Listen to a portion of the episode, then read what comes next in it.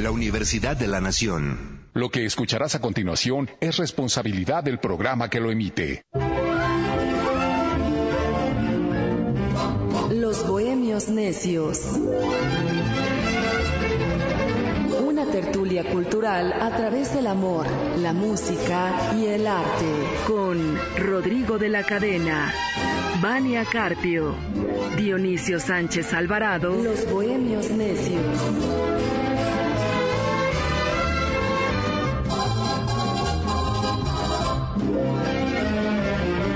Hola, ¿qué tal? Muy buenas tardes. Son exactamente las seis de la tarde en punto.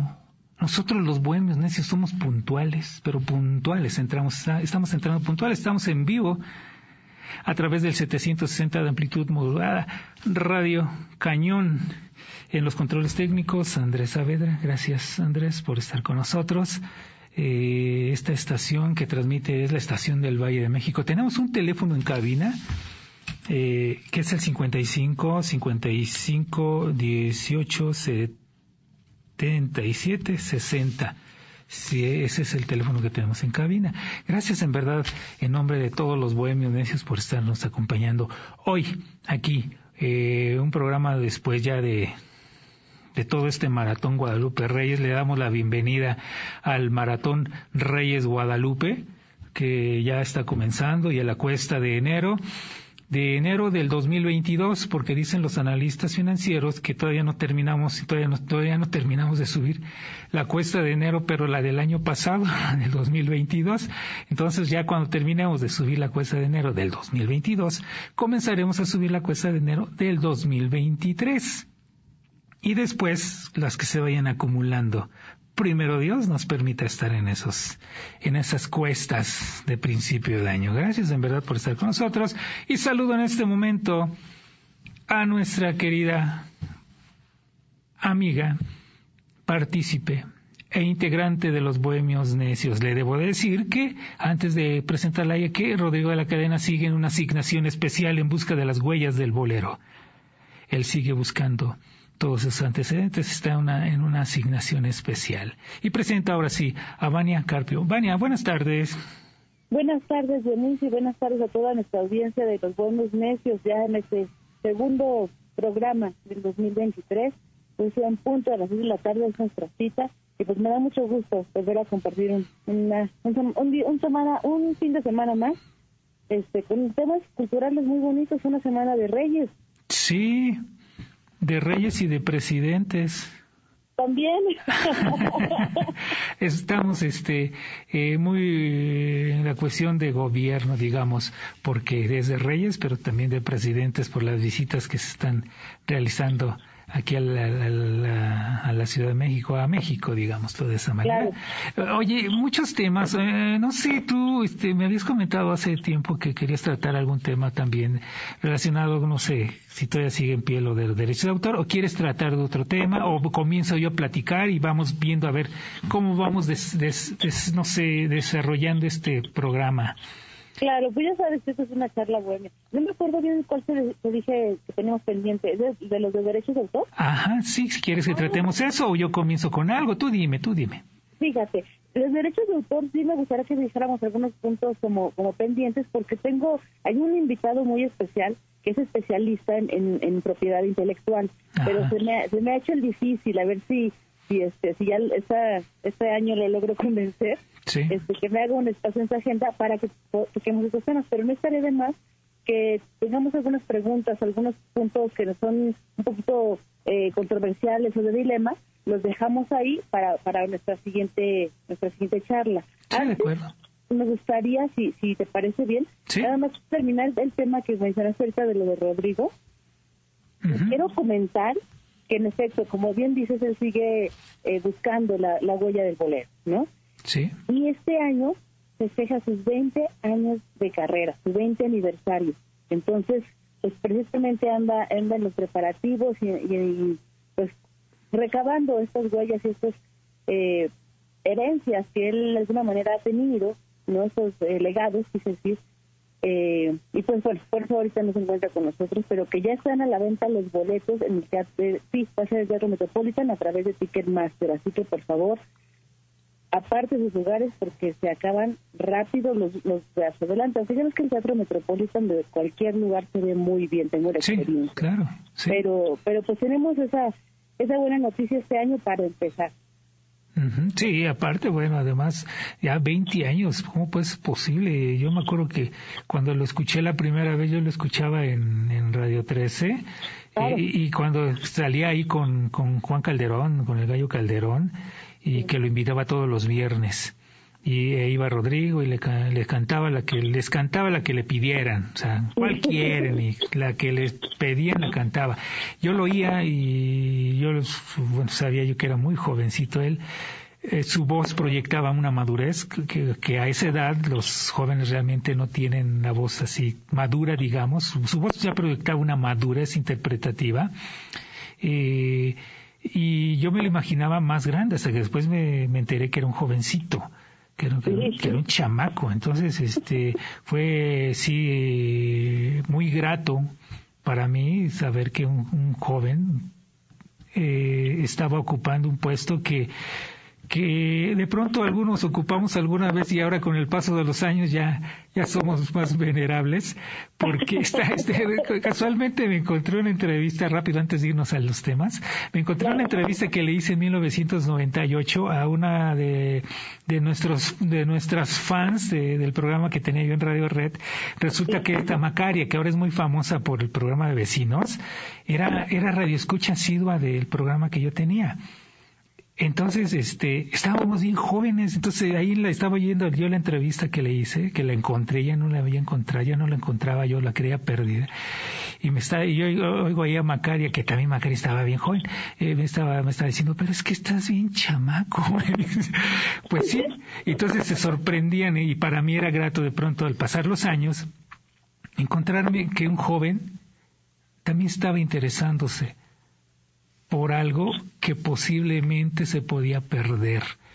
Y ahora espero que detrás de este joven que ahora ya va a celebrar 20 años de carrera el próximo mes de mayo en el Teatro Metropolitan, espero que algunos jóvenes que vengan atrás sigan ese camino que hemos caminado, varios cuando somos jóvenes, que ha sido el de investigar, rescatar, recopilar la historia del ambiente musical artístico de México y de parte de, del mundo. Ojalá y vengan jóvenes atrás de, de él, así como detrás de mí y yo estuve detrás de otros que me antecedieron. Ojalá haya algunos jóvenes, ¿eh? ojalá, ojalá y ya estén ahí caminando, comenzando a andar ese camino duro, difícil, con muchos este, escollos, muchos eh, baches, digamos, que te ponen en el camino, de pronto si no los tiene, te los hacen para que traten de que caigas en ellos. Y detengas tu camino, pero tú los vas esquivando, tú los vas salvando. Y así los hemos ido salvando todos, y te incluyo a ti, eh, a Rodrigo sobre también, y, todos los que estamos en este tipo de programas, los hemos ido salvando todos esos escollos. Así que qué bueno que, que se celebren ya esos 20 años de, de comienzo de carrera de Rodrigo. Y como dices, lo dices bien, compre sus boletos porque como decía el comercial del Nacional, cómprelos temprano porque se acaban. Exactamente, mi querido Dionisio, sí. también felicidades a ti. Yo creo que todos los que de alguna manera hemos vivido con Rodrigo su carrera este, en todas sus facetas, porque además no solamente es un gran intérprete, como bien lo dices, eh, es músico, es pianista, es compositor, es productor, ¿no? Y por supuesto yo creo que cuando yo empecé a conocerlo y cuando empezamos a, crear nuestra amistad, me da mucho gusto y mucho orgullo decir que fue a través primero de la radio. Yo lo escuchaba también en Radio 13, eh, yo soy muy afecta al radio, escuchaba sus, programas y luego me daba mucho coraje porque yo estaba trabajando cuando, cuando era el programa a veces los sábados a las nueve de la noche y yo decía, es que ¿cómo es posible que no haya podcast? Y ahí fue donde yo solita me, me eché la soga al cuello cuando le decía, ¿por qué no tienes podcast? Es que no lo puedo escuchar. Bueno, pues es que no me lo pueden hacer y, no sé qué problema tenía. Y día me dice, bueno, tú házmelo. Sí. Desde entonces hasta el día de hoy ya han pasado de eso pues casi 12, 12 años, de esos 20 años de carrera de, nuestro querido Sí, sí, sí, ya todos los que estamos alrededor de él ya tenemos buen camino recorrido junto a él y le agradezco, en mi caso yo le agradezco mucho el, el que me haya permitido hasta el momento caminar junto a él en todos los lugares en donde ha estado todos los lugares donde ha estado. Lo mismo teatro, que lo mismo la cueva, lo mismo radio, lo mismo televisión. Entonces, compre usted, repito una vez más, la radio es reiteración total. Compre sus boletos porque va a ser antológico, va a ser importante el que usted sea testigo de esos 20 años de celebración de 20 años de carrera de Rodrigo de la Cadena. Igual, ¿qué te parece si ya comenzamos con, con, el tema de hoy? ¿Quieres, ¿quieres comenzar o comienzo? Nada más déjame recordar que es la fecha domingo 7 de mayo. Sí. 7 de mayo, 6 de la tarde, es una excelente fecha, va a ser sinfónico. Nada más para que les quede ahí. Y pues dale, mi querido Dionisio. Oye, eh, eh, estaba viendo en estos días, salió una publicación en redes sociales y me puse a pensar, oye, ¿cómo es posible que se dio la lista de 10 de 10 eh, licenciaturas con estudiantes, las 10 licenciaturas que tienen más estudiantes arrepentidos. Ay, ¿cómo crees? Sí, sí, sí, y te, y, te, y te lo leo. Este, la número uno, la que tiene mayor cantidad de, estudiantes arrepentidos es periodismo. Después sigue sociología. Después, artes liberales, comunicación, enseñanza, mercadotecnia, medicina, ciencias políticas, biología y literatura. Periodismo tiene casi el, es como el 85% de personas, eh, inclusive graduados, que están arrepentidos de haber estudiado periodismo. Y, y comunicación ocupa el cuarto lugar con un porcentaje aproximado de, déjame ver, se me movió aquí, permíteme, aquí está, ya lo regresé, eh, estamos con un porcentaje como del 65% más o menos de gente arrepentida de haber estudiado comunicación y, y el ochenta y tantos por ciento de haber estudiado periodismo. Qué pena me da eso de periodismo, de, verdad, porque es lo que más se, se necesita hoy en día, buenos periodistas preparados, este, comprometidos con la verdad, con la información.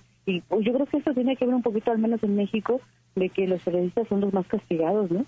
Sí, aparte, eh, mm, mira, ya lo hemos hablado en otras ocasiones, eh, eh, realmente durante todas las décadas, durante todos los gobiernos, el periodismo ha sido perseguido, de antemano, de antemano. Siempre ha habido esas Em, ¿cómo podemos decir? Convenios entre los gobiernos y los periódicos. Hay periódicos que han sido oficialistas para hablar bien del gobierno en turno. Estamos hablando desde hace más de 100 años. O sea, no estamos hablando de, de los gobiernos de hace 8, 10, 12 años, ni de este gobierno, nada. Estamos hablando de gobiernos de hace más de 100 años aquí en México, en donde periódicos nacieron eh, por favor del, del para, favorecer al gobierno en turno. Y aparte, como tú bien lo sabes, eh, eh, hubo un momento o ha habido un momento ahorita con redes sociales y ya al no necesitarse tanto ya el papel periódico, pues como que ya hay un poquito, digamos, más de libertad para algunos editores. Porque antes, eh, si no hablabas bien del, del gobierno, no tenías simplemente el, el soporte para imprimir tu periódico, que es el papel periódico, el papel. Porque eso, la única distribuidora y productora, bueno, la que te lo daba era el gobierno. O sea que para que te lo dieran y pudieras sacar tu periódico, pues tenías que hablar bien del gobierno, realmente. Y había algunas que, bueno, tiraban alguna piedrecilla por ahí, escondían la mano, pero realmente siempre ha sido así. Entonces, eh, el, periodismo, pero o sea, no quiero decir que no existieran periodistas comprometidos con la verdad, ¿no? Gente que realmente se comprometía y, trataba de informar, no importando los castigos que, que llegaran de parte de los gobiernos que les hayan tocado. Entonces, eh, era, era época difícil, época muy, muy difícil. Y después del corte, si quieres, vamos a seguir con esto. Y, hay casos que, que, que, tú conoces, tú puedes recordarlos.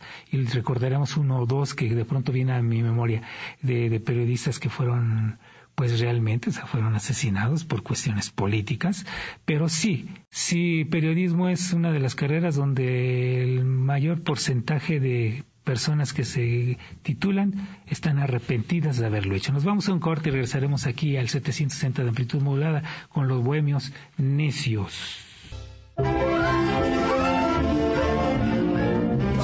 Los bohemios necios.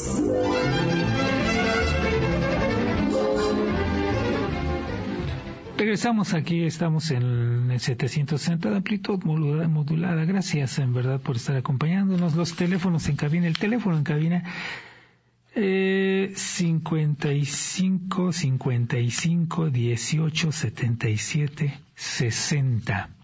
La terminación es 760 para que se escuche con caché la cuestión del 760, lo voy a decir, el 55 55 187-760, que es la eh, por donde transmite Radio Cañón. Gracias por estar con nosotros, los buenos necios.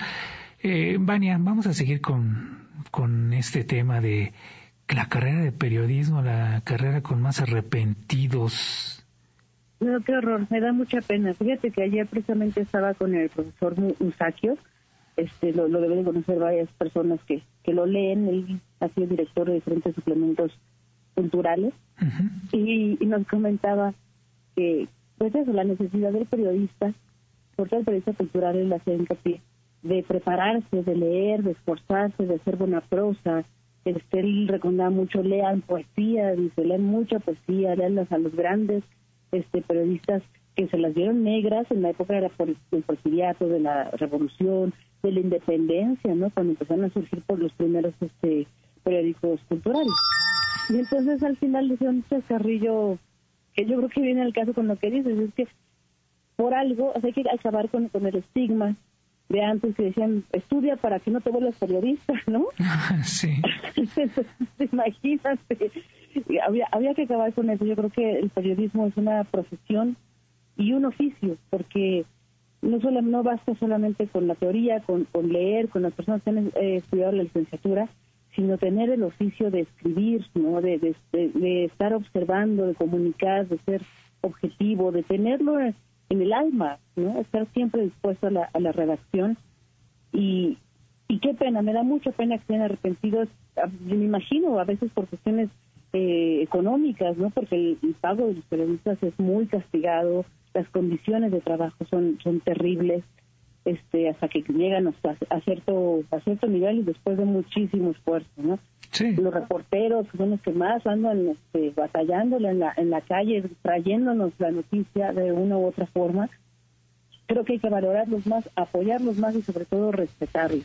Sí, y, que la carrera de comunicación también esté dentro de las que dentro de las 10 con más personas arrepentidas de haberlas estudiado es, también es, es lamentable.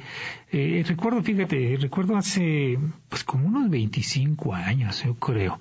Eh, había una, no recuerdo el nombre de ella, eh, estudió su carrera de ciencias de la comunicación y sacó un libro que más o menos el título era eh, Felicidades del licenciado, refiriéndose a los licenciados en Ciencia de la Comunicación. Felicidades licenciado, bienvenido al mundo del desempleo, al mundo de los desempleados, algo así se llamaba este libro.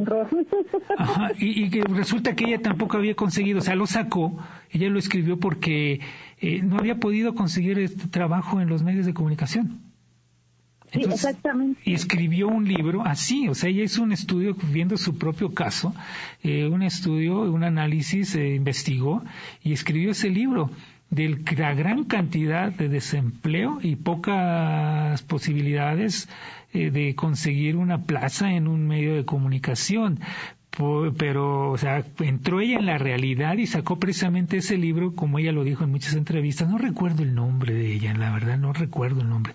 Eh, ella la entrevistaron en ese momento, la entrevistaron varios eh, medios. Eh, Y ella decía, es que no nos preparan o nos preparan o tenemos la idea de que va a ser fácil y todos queremos estar ante un micrófono, ante una cámara y pensamos que eso va a ser fácil. Pero cuando se dan cuenta de la realidad, de la verdad, es cuando se arrepienten porque ni ella misma había conseguido un trabajo eh, en, de plaza, digámoslo, en, en una estación de radio mucho menos en una estación, en una televisora. Entonces sí era muy complicado. Entonces ella sacó ese libro en donde hablaba precisamente de eso, del desempleo tremendo que, que existía en, en, el ambiente, en el medio eh, pues, de la cuestión de la comunicación. Sí, entonces, aunque todos, desgraciadamente, muchos de estos este, estudiantes que, que, que han, que, que han cursado la carrera, eh, la mayoría, y conozco a varios, que su idea era de que ah, es que voy a salir en la tele, voy a, voy a, salir, voy a estar en, ante los micrófonos. Esa era la idea de ellos.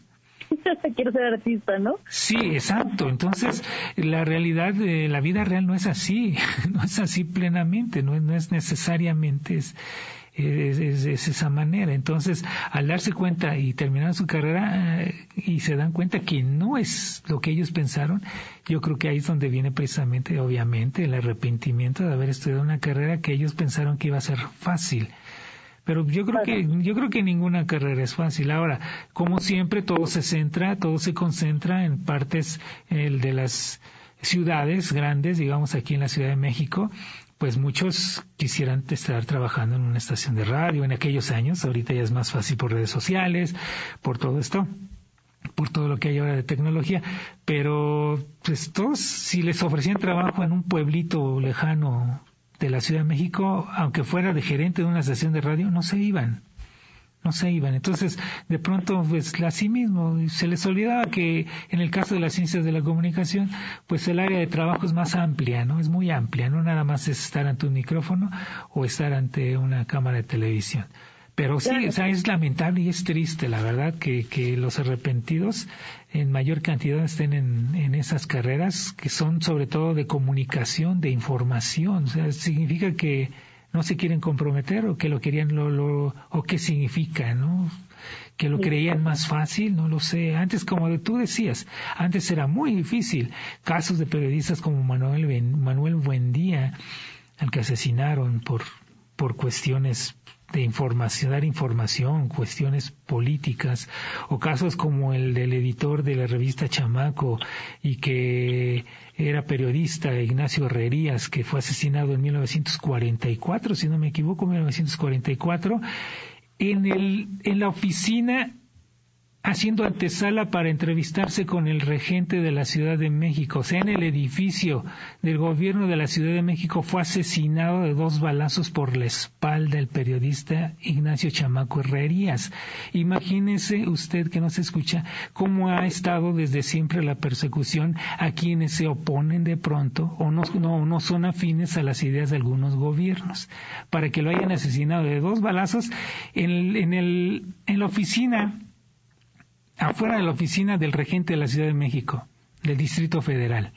Imagínate, Vania, lo que es eso. Indignante, indignante. Y además haces pensar dos cosas. Por un lado, eh, me, resulta paradójico y casi contradictorio que haya tantos arrepentidos en, en estas carreras de comunicación tan necesarias y por otro lado haya un boom de sobrevaloración de youtubers, de que cualquiera es periodista, cualquiera es comunicólogo, cualquiera es informador, cualquiera tiene un canal y, y además les pagan, ¿no? sin tener la más mínima idea de, de, la profesión, sí. eh, consiguen patrocinios millonarios. No sé qué, esto es paradójico, yo creo que se influencia uno con el otro. Pues es exactamente como los que tienen miles de reproducciones porque, con, con sus canciones y que no cantan, aquellos que realmente sí cantan y tienen un puñado nada más de reproducciones de sus canciones, de sus interpretaciones. Es exactamente lo mismo, ¿no? Claro, y ahora, del otro punto que, que, me, me viene a la mente con, con esto que nos expones,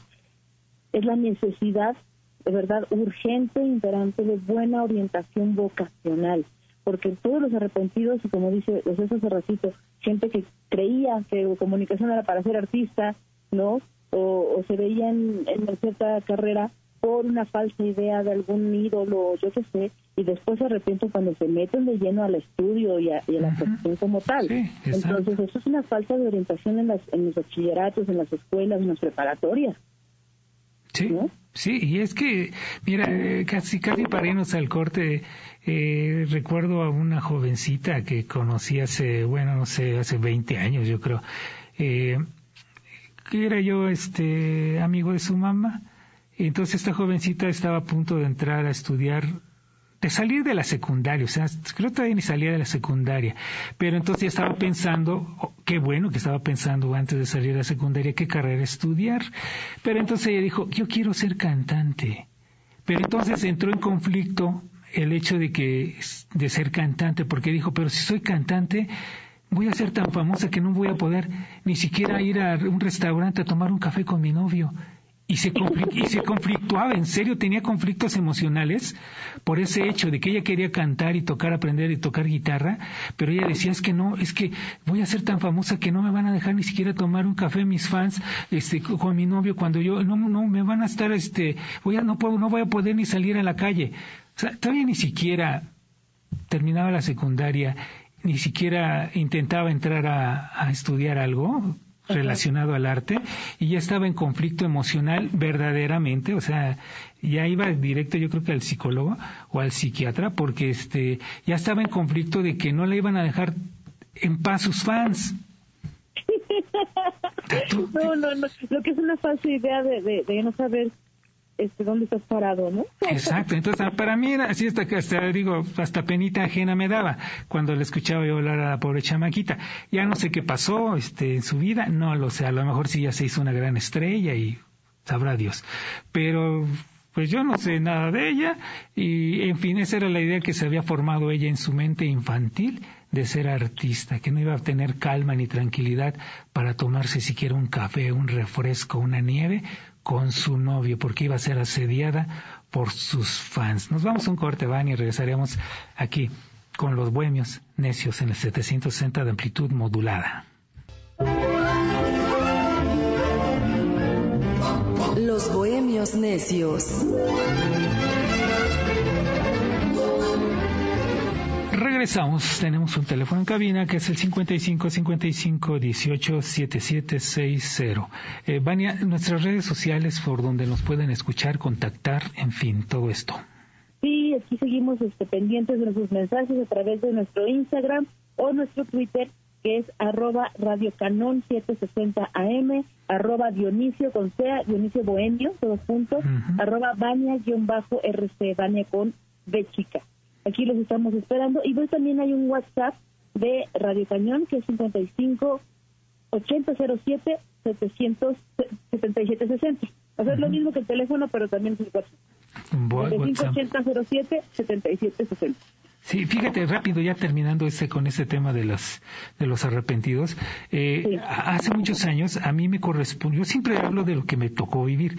Eh, eh, yo estudié el sistema en la secundaria, que era en la secundaria eran secundarias federales experimentales era un sistema en el cual, desde que tú entrabas a estudiar en la secundaria, te iban analizando cada semana, cada, cada mes, cada semestre, cada año, durante los tres años, cada determinado tiempo, te iban analizando y te hacían estudios, te hacían exámenes para saber exactamente en cuál área te ibas a desenvolver mejor profesionalmente en un futuro.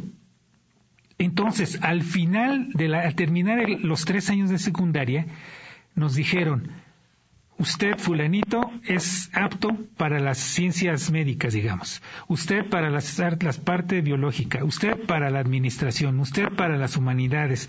O sea, después de tres años de analizarnos a cada alumno, nos decían en qué área nos íbamos a desenvolver mejor.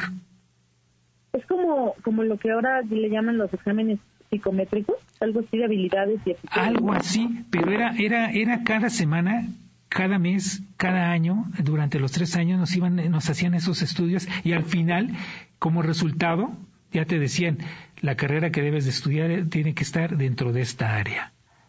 Es en donde tú vas a tener un éxito en cuanto a la carrera seguro. O sea, vas a la segura, esa es tu vocación. Sí, sí, sí. Pues mire, yo, yo como último comentario al respecto, me quedé pensando dos cosas. Una, por ejemplo, otra de las carreras que mencionaste de los arrepentidos son los médicos, los mercadólogos. Y me llamó mucho la atención porque justamente en estos últimos dos años que padecimos esta pandemia, había mucha necesidad de esos dos de esas dos carreras. Entonces decían, las carreras ahorita mejor pagadas, en los periódicos salía, eran médicos, enfermeras, ¿no? Y este personas de ventas, mercadotecnia, este y todo eso que, que, tiene que ver con las ventas, sobre todo en línea, ¿no? Eh, yo pienso que también viene tiene que ver mucho con la época, con las necesidades del momento del país, pero más allá, yo sí le daría el consejo a todos los jóvenes y cualquier persona que quiera estudiar una carrera, una que sí lo haga y dos, que no se vaya por cuál pagan mejor, sino como tú dices, aprender a conocerse a uno mismo, que ojalá los asesores académicos les ayuden, les den buen acompañamiento, de ayudarles a descubrir sus aptitudes, sus, este, sus, sus habilidades, para que sepan que aquello que vayan a hacer van a tener éxito. No hay nada peor que hacer algo que no te gusta hacer. Exactamente. Exactamente, sí. Bueno, ya que concluimos con esto de los arrepentimientos, ahora vámonos a otro, a otro tema antes de que se nos acabe el programa de hoy. Todavía faltan casi media hora, pero bueno, vamos a darle prisa a esto, Vania. Claro. Pues mira, tenemos, tengo muy, muy este, mucho pendiente de que tú me ayudes a anotar las preguntas y los dilemas que tenemos respecto a los derechos de autor. ¿Qué problemas graves y, o que necesitamos más bien dilucidar y nos los nos podrías contestar este especialista. Claro. Sí, mira, fíjate que a mí en cuestiones de derecho de autor hay cosas que, es algo tan complicado. Hablaba yo con, tengo, este, conozco a Jorge Barrientos, que es músico, y él fue el director eh, jurídico del Sindicato Único de Trabajadores, de la Música aquí en la Ciudad de México hace algunos años. Entonces él, tiene, él también es, eh, sabe mucho de las cuestiones de derechos de autor. Pero entonces, ya ves con eso de las orquestas y, y hablemos de nombres artísticos, o sea, que es una parte de los derechos de autor porque lo que son compositores, lo que son escritores, los que son otras áreas también tienen muchos problemas. Eh, eh, él me decía que luego también tiene mucho que ver en la cuestión de los derechos de autor de las orquestas, eh, las esposas, las concubinas. Le decía yo, pero ¿cómo? Oye, pero es que yo le decía, ¿cómo puede ser posible que el día 15 de septiembre del 2022 50 sonoras dinamita hayan estado en 50 lugares diferentes de la República Mexicana? Dijo, no se supone que nada más es un titular de derechos de autor, pero ahí se va desenvolviendo se va desarrollando todo el problema. Tú cuando registras una agrupación, te piden nombres de integrantes. X cantidad te pedían antes, y creo que sigue igual. Entonces tú pones, no sé, eh, el escuadrón bohemio, pones cinco, cinco integrantes.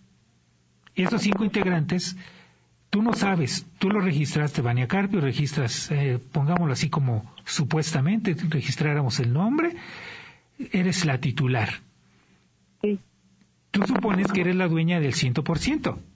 Claro. Pero entonces, cuando te dan tu constancia de derechos de autor, aparece los músicos que tú pusiste. Si pusiste cuatro más tu nombre, son cinco. Te corresponde el 20%.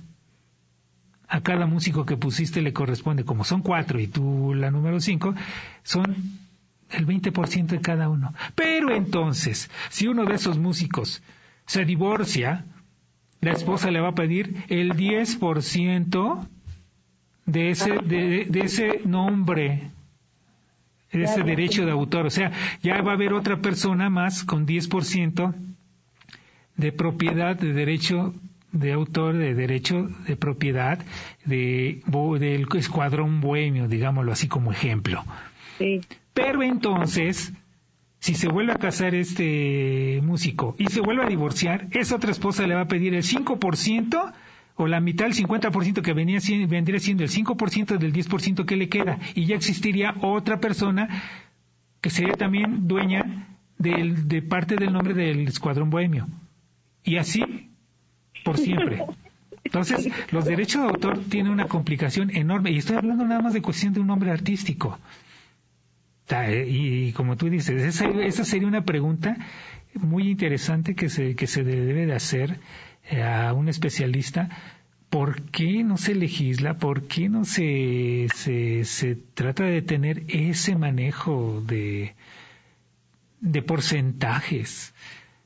Porque, repito, tú piensas que eres la dueña o el dueño de un ciento por ciento de un hombre artístico, de una orquesta, digámoslo. Pero te piden integrantes y metes tú, no sé, así le pasó a Carlos Colorado con la Santanera. Así le ha pasado a todos los que tú ves que se multiplican como hongos. Así les ha pasado. Y fíjate, ¿y qué pasa? Me, me haces pensar a partir de las esposas, ¿qué pasa cuando ya la esposa no está y son dos o tres hijos? Exactamente, se pelean porcentajes. No, no, no. Y se dividen ese porcentaje, se lo van dividiendo. Entonces, ¿qué sucede? Que abundan las personas que tienen, y podemos decir que, que están en lo cierto, tienen el derecho de utilizar X nombre artístico. Ahí los derechos de autor están fallando, están fallando. La Oficina de Derechos de Autor está fallando. ¿Por qué? Una interesante pregunta. En cuestiones de, de derechos también, de cuestiones televisivas, también fallan. Ahí hay que preguntar también eso, ¿no? ¿Quién es el dueño de los contenidos? Claro. ¿Quién es el dueño de los contenidos? Si eh, hay un amigo que ya murió, el mejor investigador de los últimos años en cuestiones cubanas eh, en Cuba, Luis Rovira Martínez, murió. Él dejó una serie de grabaciones realizadas en Canal 22, que ahora, por cierto, está Pavel Granados, está ya de director. Híjole, quién sabe cómo va a ser eso. Pero este, bueno, Luis Rovira dejó una serie de grabaciones eh, en Canal 22 ¿Y qué va a pasar con esos derechos? Él murió aquí de COVID hace, ya va a ser dos años. Año y medio tiene. Entonces, ¿qué va a pasar con esos derechos? Si otros derechos de otros que estamos vivos, el Canal 22 no nos los ha respetado, Vania. Sí, sí, sí, lo sé, lo sé. Porque nadie, nadie tiene pleno conocimiento de cuál es la ley y cuáles son los, los, los artículos y especificaciones para respetarle los derechos de autor y los derechos de propiedad intelectual de cada una de las obras, porque no es lo mismo una canción, un arreglo de una canción o una una interpretación, una no, una traducción, ¿no? En fin, y si todos tienen diferente autor, hay diferentes este puntos en la ley de derechos de autor que la gente no conoce. Para empezando porque conozco muchas eh, personas que se dedican a la música, se dedican a componer y tienen un relajo con sus registros. Sí. Entonces, ¿cómo quieres promover tu música? ¿Cómo quieres vivir de esto si ni siquiera te has ocupado de registrarlos debidamente, ¿no? Sí. Ahora, no basta, como dices, no es lo mismo registrar una canción que registrar una marca, no se registran sola en el mismo lugar ni de la misma manera, ni cuesta lo mismo, ni vencen lo igual, porque tienen una, vigencia también. Sí, exacto, exacto. tienen caducidad las licencias, digamos, o las, las, te ceden los derechos a ti, pero caducan en una cantidad de años diferente. Y lo mismo sucede con los, con los contenidos de libros, tú que conoces mucho de la cuestión de libros, ¿no? Porque cuántos ahí recordando los famosos plagios de tesis, cuántos no han plagiado cuestiones también de literatura, cuestiones en libros, y nada más los medio modifican, los medio maquillan y ya son los dueños de ese contenido que se lo piratearon a alguien. Entonces, sí, eh, hablar de derechos de autor sí es, que es tener al especialista y que nos saque de todas esas dudas de cómo ¿cómo es que se puede lograr el hecho de que no se violen nuestros derechos? Y hablo de, todos los que son creadores. Porque yo tengo una duda, ¿por qué los derechos de autor de Beethoven no se respetan y los derechos de autor de Armando Manzanero sí? Si tienen, si tienen en México una caducidad de 50 años, hay canciones de Manzanero que ya tienen 50 años, ¿por qué no pasan a dominio público? ¿Por qué tiene que ser 99 años después de que muera el último descendiente de Armando Manzanero. O sea que dentro de mil años, que todavía descendientes de Armando Manzanero van a poder seguir cobrando derechos de sus, sus regalías. O sea, el derecho de autor ahí sí se aplica, pero en las cuestiones de Beethoven, de Mozart y de otros, no. O sea, es lo que yo, ahí no entiendo yo cómo se aplica. público cualquiera, cualquiera las grabe, cualquiera este, vende y, y, ahí sí no hay una, una regulación concreta. Sí, no, se, se utilizan en películas, se utiliza música de grandes clásicos, grandes románticos de, de la música seria, digámoslo de esa manera, y no pagan ningún derecho de nada. O en programas de radio, en programas de televisión, no, no, no pagan derechos de nada. Pero no puedes utilizar una canción de Martín Urieta porque se te vienen encima. Aunque sea una canción antigua que ya esté a punto de supuestamente vencerse eh, y pasar a ser parte de dominio público, 50 años que se supone que es, y no, no es así.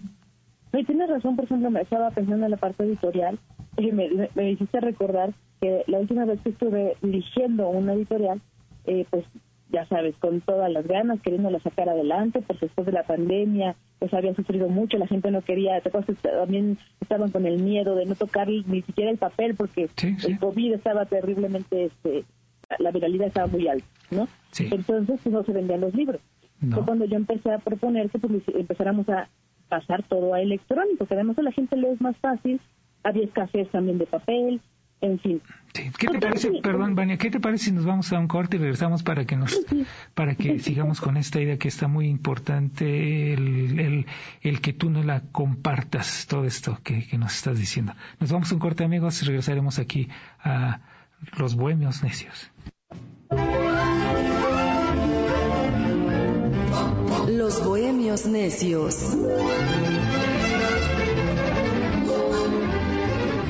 Ya son las 6 de la tarde con 47 minutos. Recuerden nuestro teléfono en cabina 55 55 18 77 60. Vania, bueno, estamos con esto de los derechos de autor, que sí es importante tener al especialista, porque ni ellos mismos a veces yo creo que se explican por qué suceden todas estas cosas. ¿eh? es muy complicado los derechos de autor, muy complicados terminando de contarles esta anécdota, cuando estaba en esta editorial, finalmente pues el, dueño ya es una persona mayor y, dijo, sabes que ya no tengo la fuerza ni, ni, ni, la, economía para, para relanzar la editorial, ¿no? Entonces empezamos el proceso más bien de, de, de, ¿cómo se dice?, transferirla a otros dueños. Sí. Pero él decía, no, no, no, él quería venderla en una cantidad exorbitante porque la editorial tenía más de 30 años de, de, este, de historia, en fin, sí muy reconocida la marca y todo. Pero cuando nos, nos metimos a investigar, el señor, es que no podemos cobrar eso cuando ni siquiera tiene usted vigente el registro ni de la marca ni del logo. ¿Cómo lo quiere vender? ¿A poco? Sí, horrible, fue horrible. Total que se enojó mucho, como ya era viejito, pues ya se, descargaba conmigo. Pues, yo que yo llegué, yo que ya estaba así, ¿no? Sí, sí horrible. Entonces esa es la importancia de los libros, por ejemplo, también quería venderlos y dije, no podemos, señor, ¿por qué? Porque ni siquiera están registrados. La obra, a muchos autores no la tenían registrada porque se la dieron a la editorial. Y la editorial tampoco había registrado como servicios editoriales este, cada una de las publicaciones. Entonces, ¿cómo estamos cobrando regalías y cómo vamos a pagar si nada está registrado? Imagínense. así es tamaño de una editorial. Una editorial, ¿eh? Sí, no, así no, así no, así no funcionan las cosas. Todo debe de registrarse y, y bueno, los que hemos tenido que luchar para registrar obras o registrar cosas, es, nos damos cuenta, es, complicado, pero es necesario hacerlo. Así es. Es necesario. ¿eh?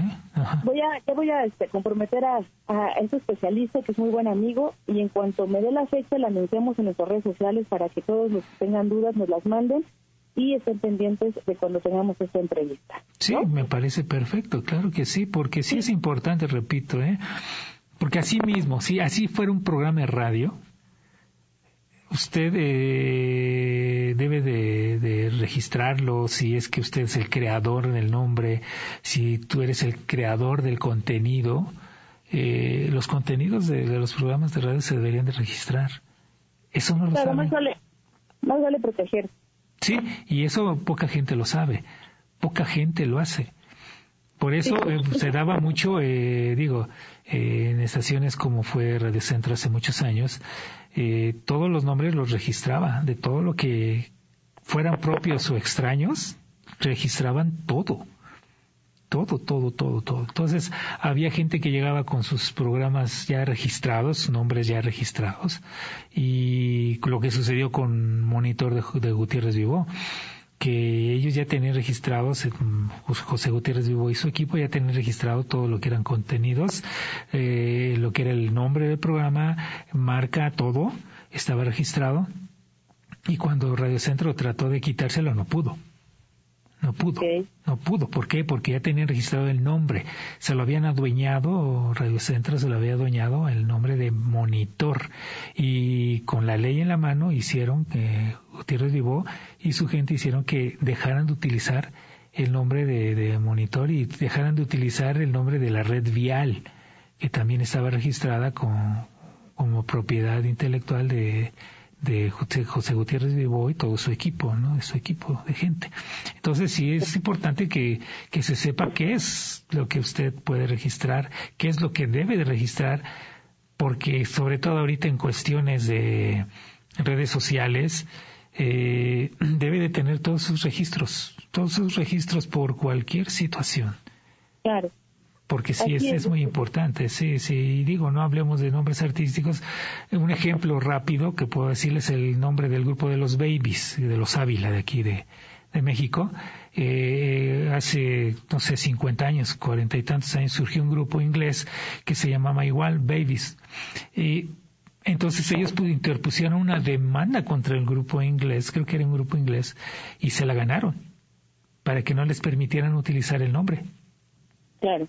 Claro, claro, qué bueno. Sí, entonces, ¿por qué? Porque los de ellos pues, este, estaban al pendiente de toda la cuestión de derechos de autor, de registros como marca industrial, ya lo sabes tú, eh, y, por eso pudieron hacer que este grupo se quitara el nombre que estaban utilizando, aunque ellos no sabían que en México existía un grupo que se llamaba así, pero ellos internacionalmente, los babies, consiguieron que ese otro grupo dejara de utilizar el nombre.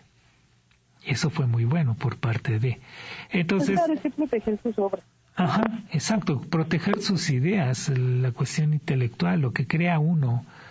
Usted puede pensar que es una simple cancioncita, pero no, es parte de su creatividad puede este, hacer un arreglo, como tú decías, o puede hacer un invento de una máquina y eso te tiene que lleva otro registro diferente, un invento o una marca comercial, eh, un logotipo, todo se debe de registrar y lleva un procedimiento algunos distinto, pero siempre encaminado a la protección de los derechos que le puede dar a usted esa creación o esa, esa parte de su intelecto que usted plasmó en algún formato.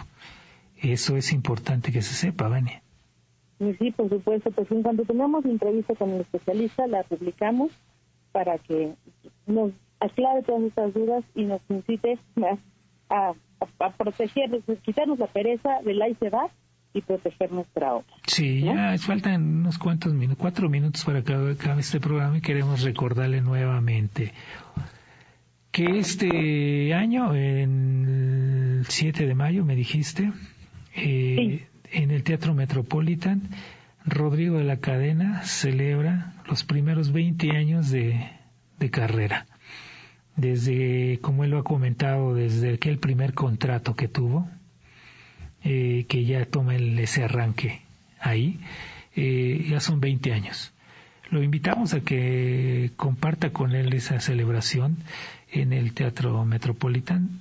Esperamos estar ahí eh, y ver cómo responde ahora el público 20 años después a ese joven que, que siempre de alguna manera sorprendía a, a gente mayor porque decían cómo es posible que un chamaquito se sepa esas canciones o sepa historia antigua de lo que sucedió. Entonces eso, eso es importante, tú lo has vivido junto con él, has sido, has sido testigo de eso, hemos sido testigo de cómo de pronto, y, retomo y me ubico nuevamente como me llegó a pasar a mí también, que esa gente mayor, te acordarás tú de Jorge Fernández, de pronto, de pronto, este, ese, ese tipo de artistas ya de la vieja guardia, de pronto hablaban con ustedes o conmigo o todos ellos y de pronto te decían, oye, ¿te acuerdas cuando no sé qué, no sé qué tanto? ¿Recuerdas que fulanito de tal? y ellos, ellos te ubicaban y yo me daba cuenta también ubicaban, nos ubicaban a, Rodrigo, a ti, a mí, a otros que han estado así dentro de la investigación muy profunda, nos ubicaban en el mismo tiempo que ellos. Pensaban, pensaban que realmente habíamos estado ahí y yo a mí me llegó a pasar que de pronto decían, ah, no, espérate, pero si tú todavía ni nacías, ¿cómo es que sabes eso, no? No, pero si tú, tú cómo no, no, no, no, no, no, no, no lo puedes saber. ¿Cómo es que lo sabes? Y así sucede, y así ha sucedido en los últimos años con, con Rodrigo de la Cadena. Y los invitamos una vez más a que celebren con él esos 20 años de carrera artística. Aquí en Los Bohemios Necios le estaremos recordando cada domingo. Y usted sabe que después de que termina este programa, sigue Rodrigo de la Cadena con su programa. ¿Sigues de invitada? de la Cadena. Sí. Entonces, le agradecemos en verdad mucho que, que, esté con nosotros cada semana. Síganos en nuestras redes sociales. Vania, otra vez, por favor, las redes sociales. Sí, claro, a través de Twitter y Instagram, arroba Bohemio, arroba Radio Canón. Y pues nada, los boletos están disponibles en Ticketmaster ya desde ese momento. Y si quieren, yo les invitaría, digo, ya no me dio este tiempo de contarles más, pero yo creo que ese recorrido sí lo podemos ir haciendo y rememorando toda su historia a través de los podcasts, que hay excelentes testimonios, sobre todo de entrevistas que Rodrigo hizo a grandes personajes que desafortunadamente ya no se encuentran con nosotros, pero ahí quedó ese testimonio, Está, es gratuito, lo pueden encontrar en, en Podomatic, en, podcast iTunes, en Deezer, en, todas las plataformas. Entonces, Spotify, búsquenlo, escúchenlos y, y vamos a revivir esta, este aniversario con él el próximo 7 de mayo. ¿no? Y pues espero que hayan tenido muy feliz Día de Reyes, pues que no fueran ni tres, ni magos, ni reyes. Pues es una bonita tradición. Claro que sí. Oye, pues muchas gracias. Gracias a ti, Vania. Gracias a ustedes por escucharnos. Estamos aquí en Los Bohemios Necios la próxima semana. Primero Dios, como decían en la radio cubana, Dios mediante, estaremos aquí en el 760 de amplitud modulada, Los Bohemios Necios. Gracias también a Andrés Saavedra en la parte técnica. Estaremos en contacto la próxima semana. Gracias, hasta luego. Los Bohemios Necios. Una tertulia cultural a través del amor, la música y el arte. Con Rodrigo de la Cadena, Vania Carpio, Dionisio Sánchez Alvarado, Los Bohemios Necios.